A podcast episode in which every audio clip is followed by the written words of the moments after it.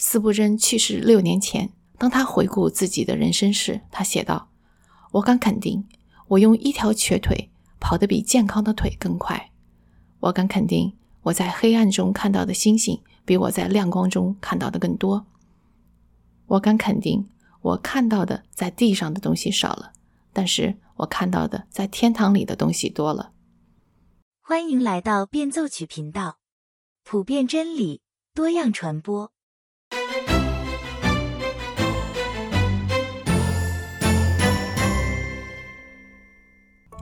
上帝在每个时代都会兴起大有能力的仆人。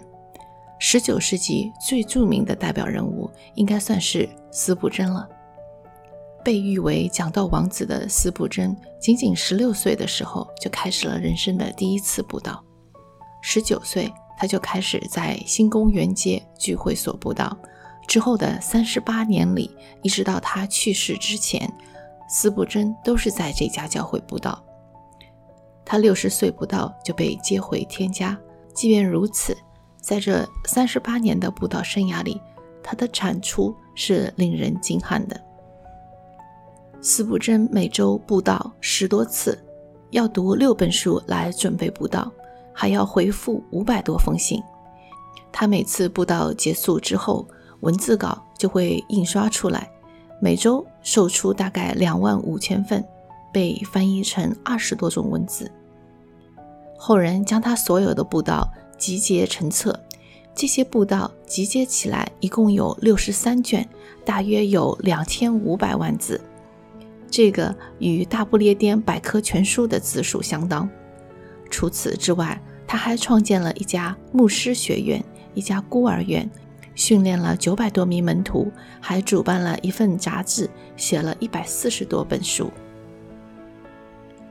这样一位杰出的传道人，拥有这么多高质量的产出，在我们的想象中，他一定是一个精力充沛、干劲十足、不知疲倦的人。可是事实并非如此。斯布真饱受各种病痛的折磨，特别是他常年受到抑郁症的影响。许多年来，他有三分之一的时间都无法正常的工作。一八五六年十月十九日是周日，年仅二十二岁的斯布真来到皇家花园的音乐厅布道。这是一个临时租用的场所，因为他的教会正在扩建，以满足越来越多的会众的需要。在这个主日，音乐厅的会堂已经聚集了七千多人。突然，有人恶作剧的大叫：“着火了！”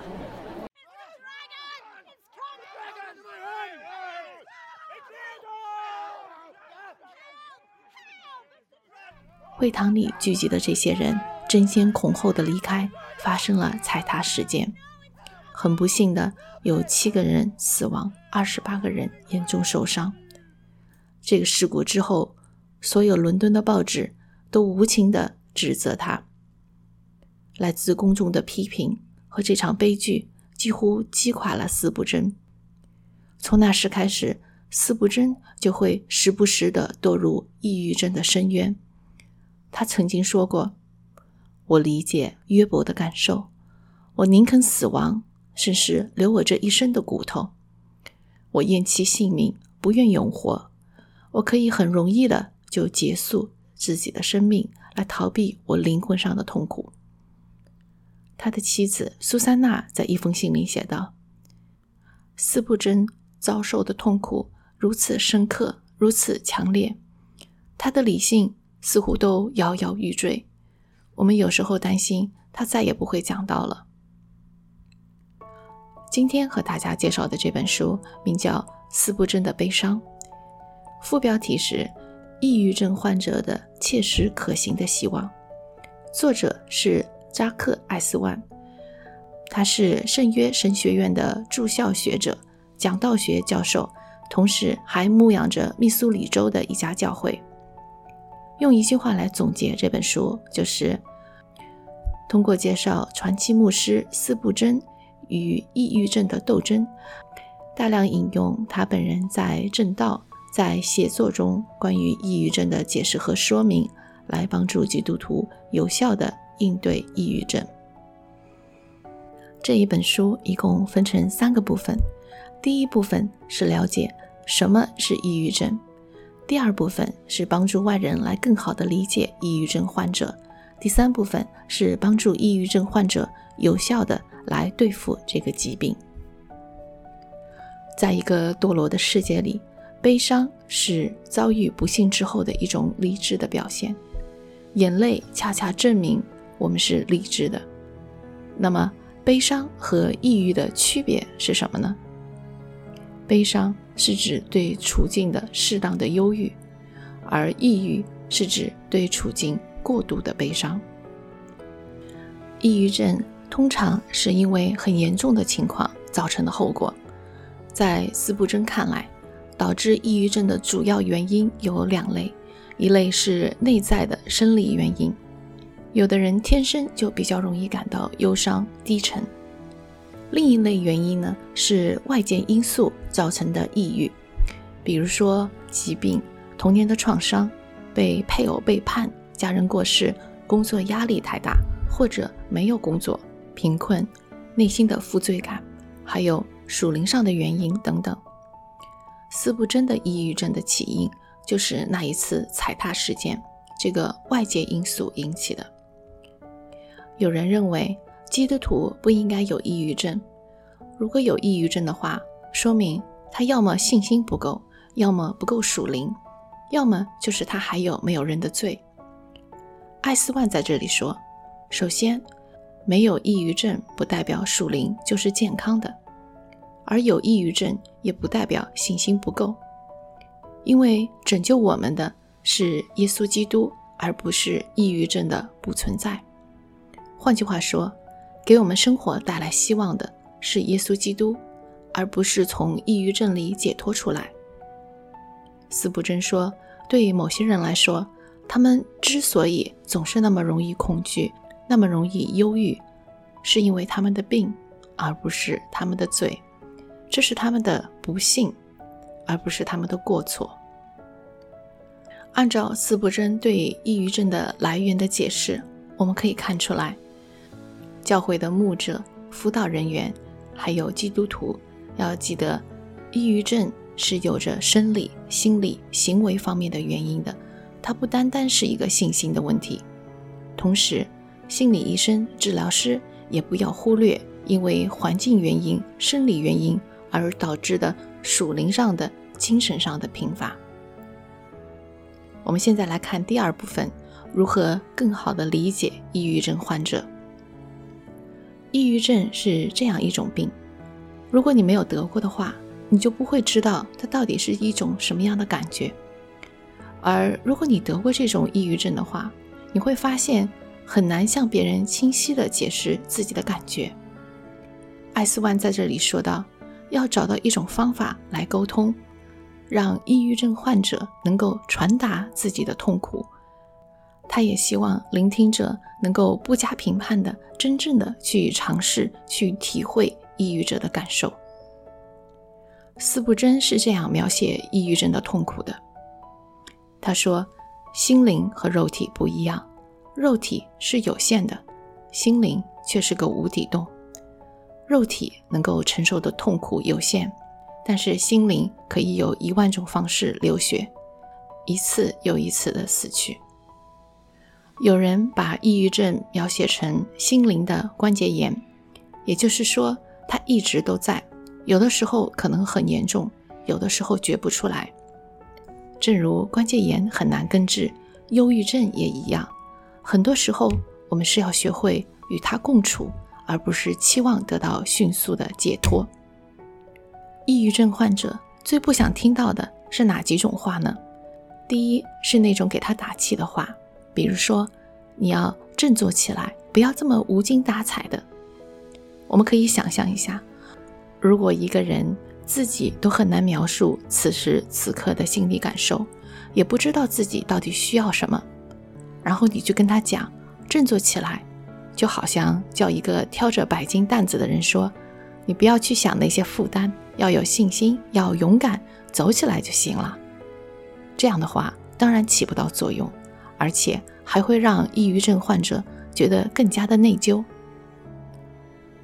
第二是不要试图用逻辑、用分析来帮助他消解抑郁，因为很多的时候，抑郁症患者是没有办法理智的来看待问题的。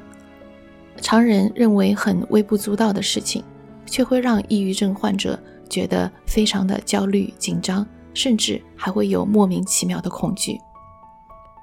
第三是不要论断，我们多多少少会有这种感觉。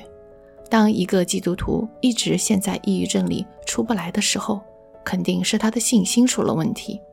我们会私下对自己说，如果他信心足够大的话，就不会这么抑郁了。司布真在一篇布道里是这么说的：“不要去论断那些抑郁的弟兄姊妹。”不要不厚道的去猜想那些邻里贫穷、绝望的人，不要那么快的就得出结论，叫他们要勇敢一些、信心大一些。你要记住，你其实并不了解他们。那么，我们应该怎么样帮助有抑郁症的朋友呢？作为朋友，我们要做的不是给他贴个标签，说他信心不够，或者不够属灵。而是要静静的聆听，为他祷告，放慢脚步，陪着朋友在这条道上一直走下去。我们总想快快的解决问题，吃点药或者找到一个疗法治愈抑郁症，然后生活就会回归正轨。然而，与抑郁症的斗争不是百米冲刺，很有可能是要持续多年的马拉松长跑。但这场长跑里，他们并不孤单。旧约里的约伯、大卫王，新约里的耶稣基督，还有教会历史上很多的属灵伟人，都曾经在这条跑道上跑过。这也是艾斯万对抑郁症患者提出的一个建议，那就是把我们的抑郁症放在一个更大的框架里来看。神要我们经历这些苦难，是因为他对我们有一个美好的计划。就像泡茶一样，没有在沸水里浸润，就不会有沁人心扉的茶香。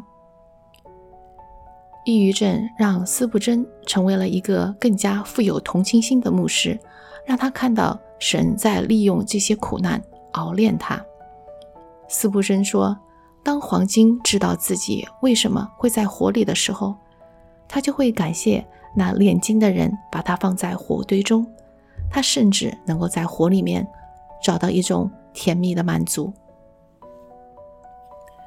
接下来书的第三部分列出了一些具体的方法来帮助抑郁症患者对付痛苦。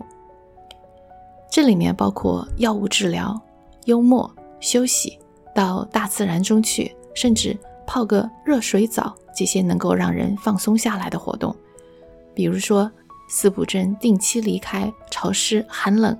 阴雨连绵的伦敦，去到阳光灿烂、鲜花盛开的一个法国乡村静养。离开伦敦，并不代表他就停止工作，他依旧教导、写作、接受访客、辅导他人，只是工作强度比他在伦敦的时候要少一些。这些对斯布真都很有用。然而，对他帮助最大的是他对自己宣讲神的承诺，比如说。